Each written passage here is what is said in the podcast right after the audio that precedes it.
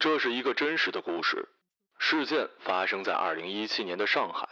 依幸存者要求，人名已做改动。出于对逝者的尊重，其余情节未做任何改动。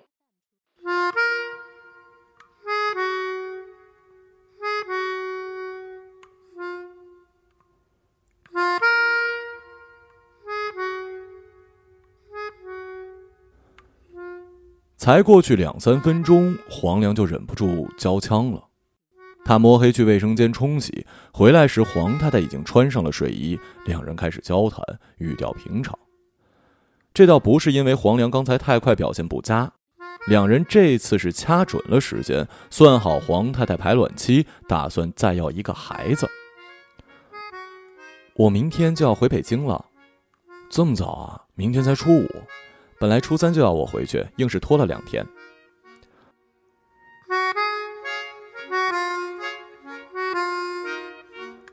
二胎政策开放之后，黄太太想再要一个孩子。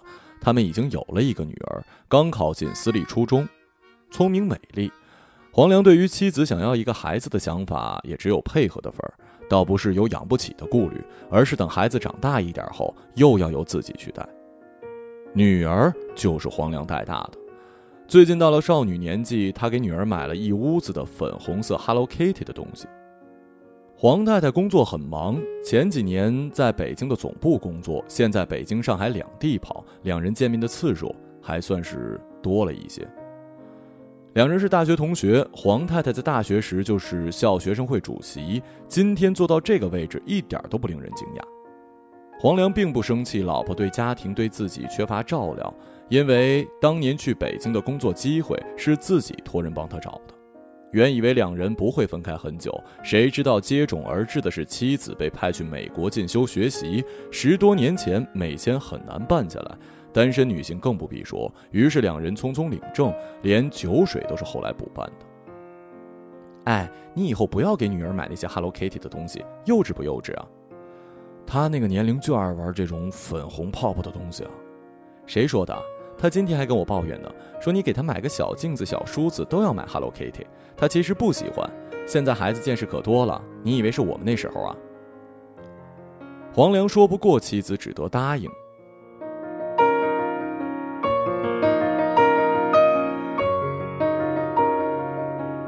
他在这个小区里有两套房，挨得很近。通常情况下，黄良把女儿安顿好，回房间睡觉后，大概是晚上十点钟，自己就跑到另外一套房子，在客厅看电视。黄良是一个电影发烧友，每天晚上看一部电影才能睡着，大概会看到十二点左右，然后早上六点起来，跑到女儿住的房子里弄早餐，开始新的一天。当然，今晚没有看电影，显然是有比看电影更重要的事儿。出于补偿心理，黄良希望妻子缓一天再走，陪自己去电影院看一场电影。过年期间有什么好看的呀？呃，我想看《乘风破浪》。妻子答应黄良缓一天再走，陪他去电影院看了《乘风破浪》，但第二天的观影体验并不好。妻子在过程中接了一电话，回了两次微信，看了三次时间，同时他并没有意识到要把手机屏幕的亮度调低，那光亮非常刺眼。这要是换成别人，黄良早就斥责了，但他忍住没有发作。即使出来之后，妻子对黄良如是说：“以后啊，我们去电影院还是看看美国大片吧。”那晚的对话仍没有结束。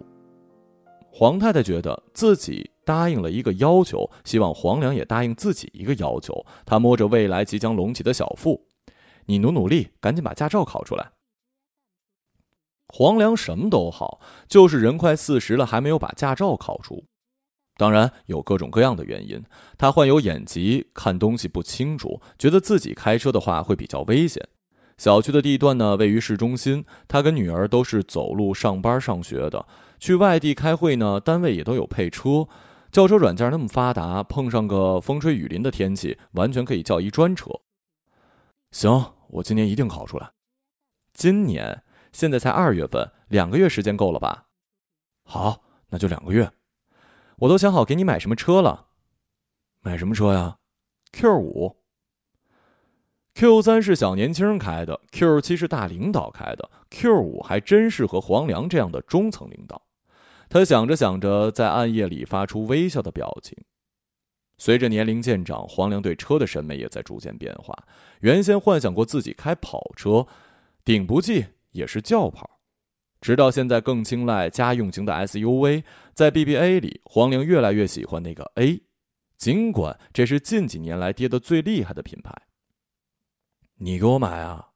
是啊，送你四十岁的生日礼物，但前提是你把驾照考出来。妻子咬着耳朵说出这句话，让黄良觉得自己像是回到了两人恋爱的岁月。他浑身充满了动力，抱住妻子表达想要的念头，但妻子却推开了他，让黄良赶紧睡觉。他冷静下来，突然想到了黑格尔的老公张先生开的就是 Q 五。妻子似乎看穿了他的心思，问道：“你徒弟是不是跟我们住在同一个小区啊？”“啊，是你还没见过他吧？”对呀，就见到他老婆黑格尔，怎么还是一个哲学家的名字啊？谁知道呢？下次出来一起吃饭，正好见一面。你那个徒弟现在算是你的半个领导了吧？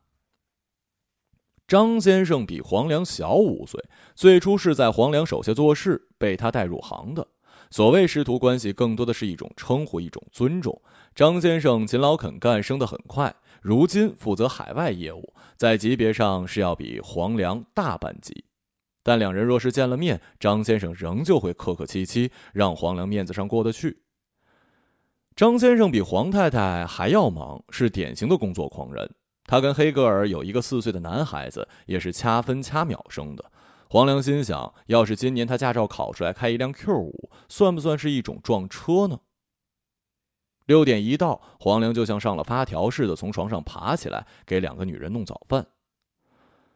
黄良第一次见黑格尔是在饭局上，当时黄太太人不在上海，他独自前往。当时闹了一个不尴不尬的笑话，事后黑格尔追问起来，黄良供认不讳。这场聚会是张先生发起的，算是他派到海外之前的践行犯。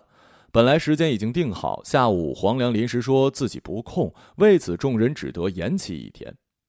饭桌上，张先生便问黄良昨晚去哪里潇洒，听上去并没有恶意。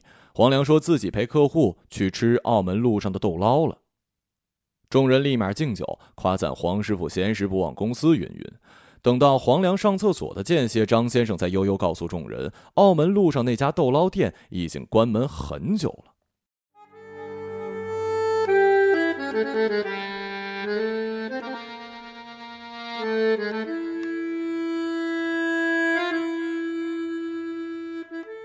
所以你那晚到底去了哪儿啊？两人躺在床上，不是黄良自己住的那套，也不是黑格尔家里的，而是距离小区百米处的五星级酒店。他们很早就约法三章，不去对方家里，不干涉对方生活，不会提出为了谁而离婚这样的傻要求。你说呢？那个时候，黄良有一个固定的情人，是一个二十岁出头的女大学生。现在他跟黑格尔在一起，便断了联系。尽管如此，黑格尔还是醋意萌生，不停追问黄良：大学生比自己脸蛋漂亮，还是比自己身材好，还是比自己有文化、懂生活的趣味？哪儿都不如你，你这生的哪门子气呀？是啊，轮不到我生气，我又不是你老婆。提他干嘛呀？我们难得在一起，说点开心的好不好？你应该知道吧，他今年可就调回上海了。黑格尔口中的他，自然指的是老公王先生，黄良的徒弟。黄良不想，他确实也很早就知道这消息，还能怎么着啊？挨一天过一天呗。唯一能做的就是鼓足精神打趣儿，问黑格尔他们是不是也打算要二胎。我才不生呢，他就觉得在我身边时间少，想多陪陪我，就主动要求调回来。我还以为他是发现什么了，发现。你以为他在外面？黄良遮住他的嘴，遮住这个难堪的话题。两个人长久的拥抱在一起，享尽片刻欢愉。对于黄良来讲，黑格尔给他带来了恋爱的感觉，让一次的时间延长到二三十分钟，甚至更久。对于黑格尔来说，他需要一份精神安慰，一份家庭之外的陪伴。但两人都很清楚，这段关系会随着。黑格尔丈夫的工作调回，黄太太迎来待产期而消失的无影无踪。哪天我去你家看场电影吧。黄良没接话。黑格尔的要求虽然有些过界，但并不是完全不可以。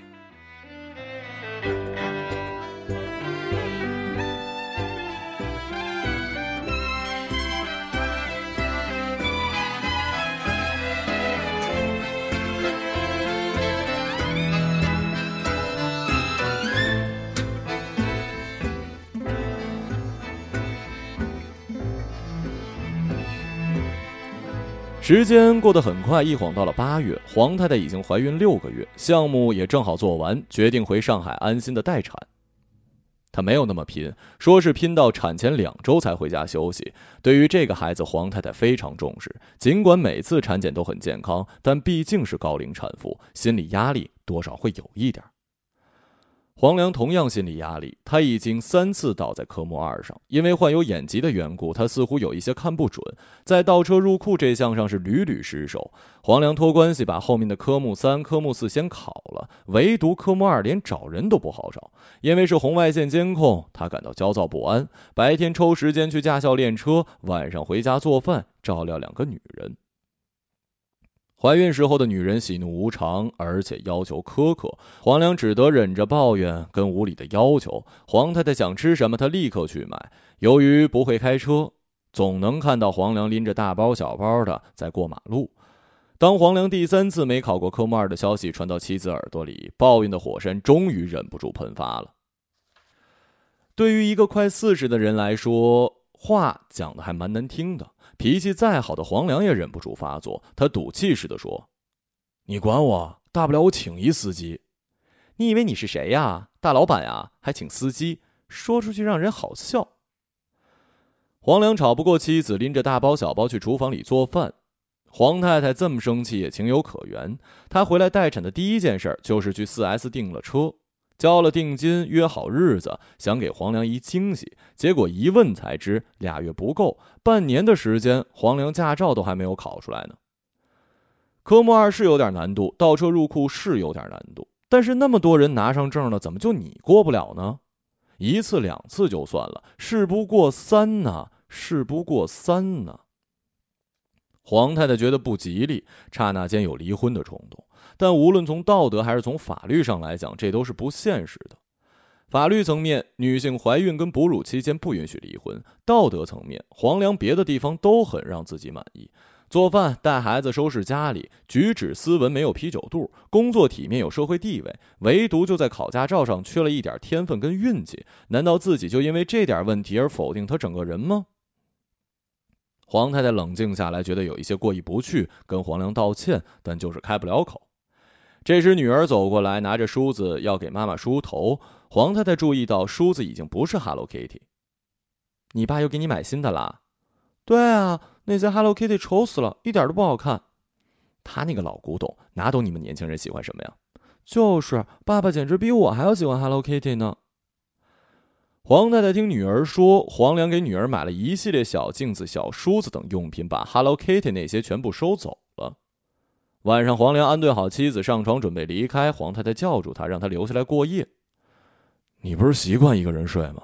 有事就叫我，我立马过来。我问你个事儿，女儿那些 Hello Kitty 的东西，你干嘛都收走啊？她不是不喜欢吗？不喜欢你拿去干嘛？你喜欢呀？黄良一愣，我扔了呀。好好拿钱买的东西，你扔什么扔啊？你不是说他不喜欢吗？不喜欢我就扔了。你扔哪儿了？带我去看看。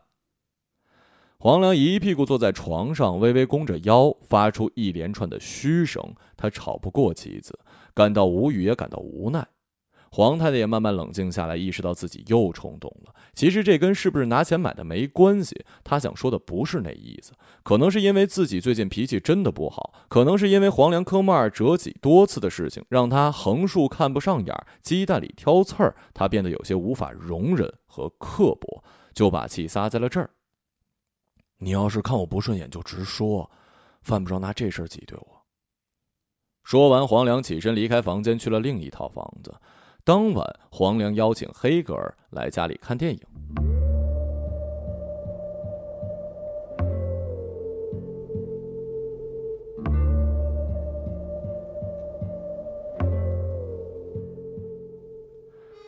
这其实非常大胆跟冒险。黄太太能吃能动，也有另一套房子的钥匙，她完全有理由气不过跑过来再跟黄良吵上一架。黄良拿捏准他不会过来，或者说是完全无所谓。自从黄太太肚子越来越大，黄良跟黑格尔见面次数越来越少，两人都有默契的也不发生争吵，知道这是他们回归正常生活的信号。但今天黄良实在咽不下这口气，他感到十几年的婚姻正在让自己变得越来越不开心。起初他只想找一个人能够一起看电影而已，谁料到未来会发生那么多事儿。他知道自己犯过错，所以他努力的弥补家庭，弥补妻子女儿。但是这种生活正把他一点一点吞噬，就像手里的保温杯。黑格尔知道黄太太就住在不远的地方，但还是义无反顾地出现在黄良面前。张先生距离调回上海工作的时间越来越近，就像海的女儿一样，他们之间很快即将化成气泡。我问你个问题啊，你觉得这种 Hello Kitty 的东西难看吗？你找我来就是问这个呀？你先回答我。黑格尔穿着若隐若丝的蕾丝黑色睡裙就出现了，他妩媚地靠在门框上。黄良撒了谎，他没扔，而是把这些东西收起来。在黄良的审美里，这些东西很可爱，是他喜欢的类型。我觉得挺有少女心的呀，怎么了？算了，没什么。黑格尔从盒子里拿出一个 Hello Kitty 的发卡，夹在刘海上，接着他自顾自的一屁股坐到沙发，问黄良接下来打算干点什么。黄良拿出他的碟片包。是的，没错。尽管网络下载那么发达，他仍然坚持买蓝光盘的习惯。他随机抽出一张放进碟片机，是彭浩翔的破事儿。破事儿，这电影讲什么的呀？感觉挺有意思的。黄良按了暂停，问黑格尔想不想听关于 Hello Kitty 的事。黑格尔当然充满好奇了。黄良一五一十地讲述了一遍，连带自己的真实想法也暴露了出来。最后他总结：电影说的。就是这种破事儿，你这样虽然有点娘，但其实也没什么呀。当晚两个人看完电影，在沙发上睡着。第二天六点一到，黄良爬起来去另一栋房子里做早饭。有所不同的是，他回来后又做了一顿早饭。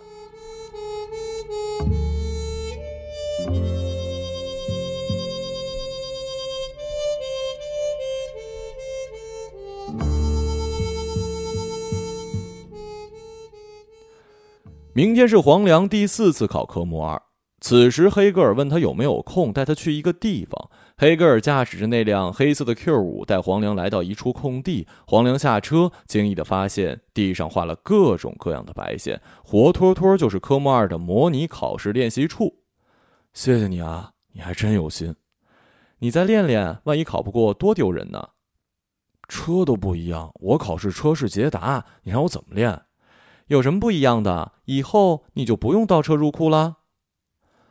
黄良说不过妻子，同样也说不过黑格尔，于是两人交换位置。黄良开始一个项目一个项目的练，除了倒车入库、侧方位停车、S 弯、直角转弯、上坡，他都练得非常好。黑格尔很有耐心，鼓励他一把步行接着来，直到练熟为止。黄良也不着急，就像在沙滩上垒城堡的孩子，并不在乎脆弱的建筑能存留到几时，存在即是美好。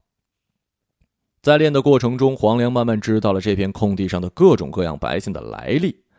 他跟你一样，倒车水平特别臭，所以我就画了这个线，让他一直在这里练。后来好不容易才过了，是吗？那他现在开车水平怎么样啊？不知道啊，这车买了没多久，他就去国外了，基本都是我在开。他也要给我买一辆，到时候我们就开一模一样的。他对你很好啊。黑格尔顿了一下，接着说：“好像我喜欢的人开车的水平都很差呀。”黄良把刹车踩到底，挂上了 P 档，让原本龟缩进行的车彻底停止。他望着黑格尔，脸上勉强挤出微笑。但言语跟动作都没跟上，一时间车内沉默，只听得空调运作的声音。为缓解这份尴尬，黑格尔指着头顶的 Hello Kitty 发卡问：“好看吗？”他具体什么时候回来？明天。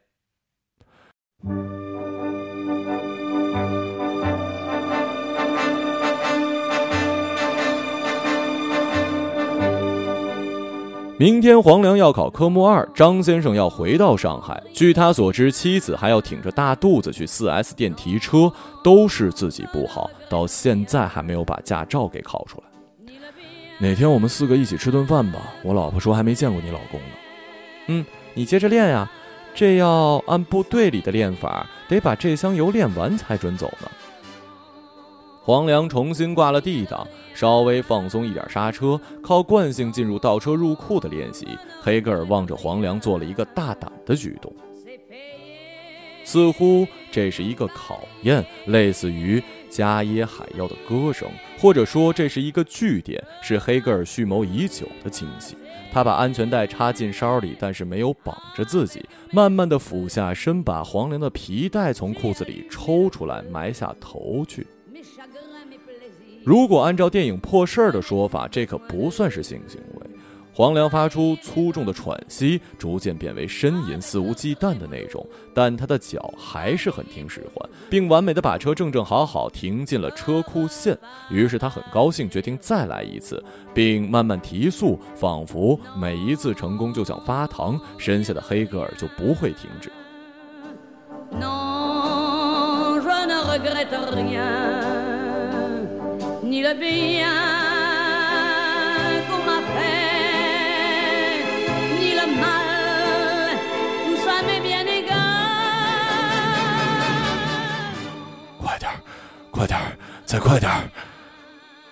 突然，车中窜出一个人影，黄良受到惊吓，猛地把刹车踩到底。由于惯性，黑格尔的牙齿也被影响到，车内发出一声惨叫。黑格尔连忙抬起头，黄良痛得呲牙咧嘴，说不出话，一边把裤子拉好，一边指着前方的车头，示意他下车看看。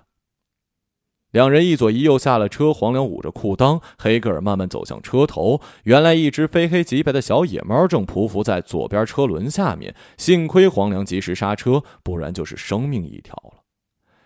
小野猫扭着脑袋望着两人，一溜烟跑了。还好你反应快，那个你没事吧？没事，我们走吧，不练了，不练了。那个不会影响到你明天考科目二吧？科目二有手有脚就行。黑格尔被逗笑了，他不禁佩服黄良这个时候还能讲风趣话。其实这不过是黄良的肺腑之言，他希望明天赶紧来，也赶紧过。两人上车之后，黑格尔摘下头上的发卡，放在了仪表台上，重新回归严肃，说：“明天以后，我们就不要再这样了。”黄良科目二考得非常顺利，每个动作都完成的非常标准，尤其是倒车入库。尽管他下身还有点痛，但心情非常愉悦。此时等在考场门口，等待黄太太来迎接自己。他今天去提车那块很早就被摇到的牌照，终于派上用场了。但眼前迎来黄良的是两辆黑色 Q 五，车头都有不同程度的损坏。此时是下午六点。让我们把时间往回拨两个小时。黄太太提好车以后，本来打算直接驶向驾考场。这时，她接了一个电话，快递员神神秘秘的告诉她，务必让她回家一趟，有一个非常贵重的礼物等待她签收。最近自己没买什么贵重礼物啊，是不是打错了？黄太太看时间尚早，抱着好奇的心态驱车回家。原来是九百九十九朵玫瑰在等着她。今天是星期一。不只是黄良四十岁的生日，也是传统节日七夕。黄太太看到花束卡片上写着“一路风雨，你我相伴”，落款是黄良。一瞬间，所有对他的不满都融化了。驾驶技术不好，我驾驶技术不好，大不了请个司机呀。没有品位，喜欢 Hello Kitty，这叫少女心，知道不知道？比那些糙汉子不知强多少倍。快枪手。黄良那么细心温柔，据说办公室里的小姑娘都爱他爱得要死要活的。也许是想象力的驰骋让黄太太开车分了心，也许是不常开车、驾驶技术又臭的张先生着急去公司接黑格尔下班，在小区一个有视野的盲区拐角，两辆一模一样的黑色 Q 五撞在了一起，做到了真正的撞车。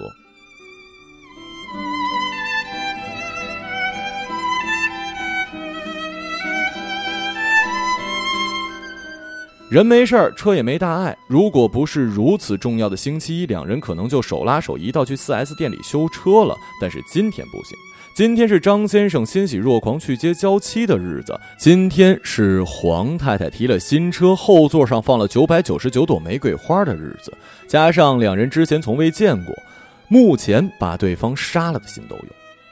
两人自然是一顿大吵，谁也不让谁。现在回头过来客观分析，自然是各打五十大板，都有不对的地方。其实两人心知肚明，警察来处理就是各修各的，然后进保，不可能判谁全责。但是今天无论如何也得争这口气，争这个理儿，半步不退让，一厘都不让。你不要仗着自己是孕妇就不讲道理，行不行？你非要争这个理由是吗？我调行车记录仪出来看就行了。你调啊，你调啊，你调给我看呢。你等着啊。张先生的行车记录仪可以连接手机，他把七天的画面全部导入手机，一不小心点到了昨天，也就是星期日，黄良跟黑格尔练车的日子。黄太太鄙夷的看了张先生一眼，觉得这个男人手脚不利索，难怪开车水平这么臭。从画面上来看，日期所记录的画面并没有什么特别。可就快要结束的时候，两人听到了一个男人的呻吟声，且像隆起的小腹一样逐渐变大。两个人都听出这个男人是谁，都认识这个男人肆无忌惮的声音，仿佛那是他的车，那是他四十岁的生日礼物。还有最后一句台词，最后一声尖叫，那画面不可想象。黄太太还看到了张先生仪表台上有一个 Hello Kitty 的发卡。张先生，黄太太，像触电似的，黄太太发出一声尖叫，两人这才看到，在黄太太车的左轮胎底下，一只非黑即白的猫被压死了，真他妈的不吉利啊！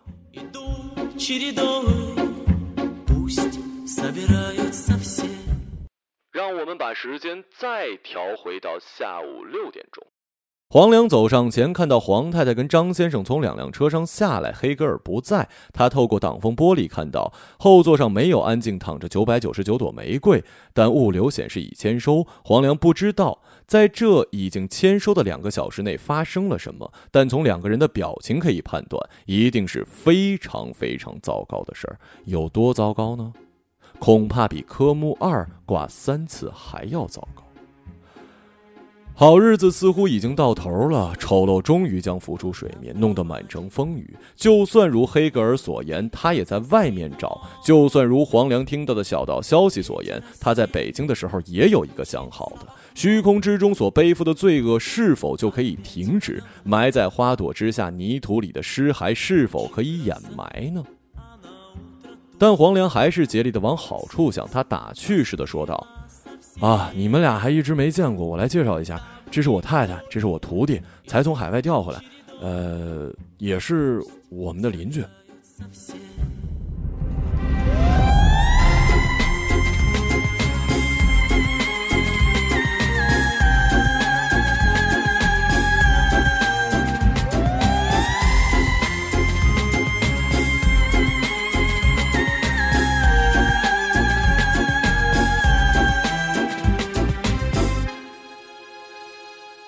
一个朗读者，马晓成。